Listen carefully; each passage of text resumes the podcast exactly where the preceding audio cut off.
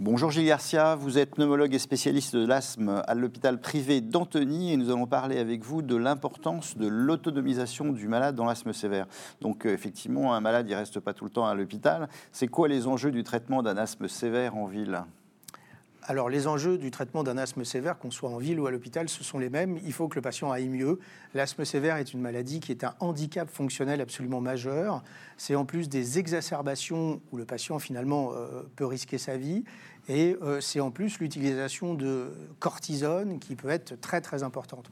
Donc on voit que les, objectifs sont vraiment très élevés puisqu'il faut réduire la fréquence et l'intensité des exacerbations, limiter l'utilisation de la cortisone, améliorer le contrôle de l'asthme et limiter le handicap fonctionnel. Donc on voit que les enjeux sont absolument majeurs et les biothérapies permettent d'améliorer tous ces éléments.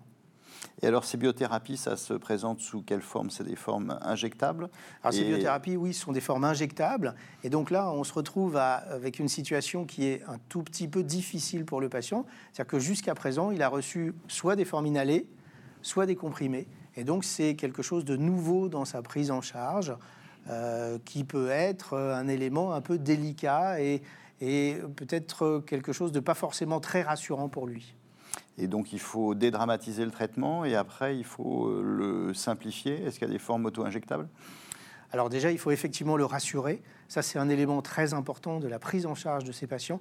Il faut le rassurer sur euh, le risque qu'il prend à accepter ce traitement. Il faut le rassurer sur la possibilité de l'efficacité de ces traitements. Et puis ensuite, on peut effectivement lui proposer des formes auto-injectables. C'est donc le patient lui-même qui réalise les injections.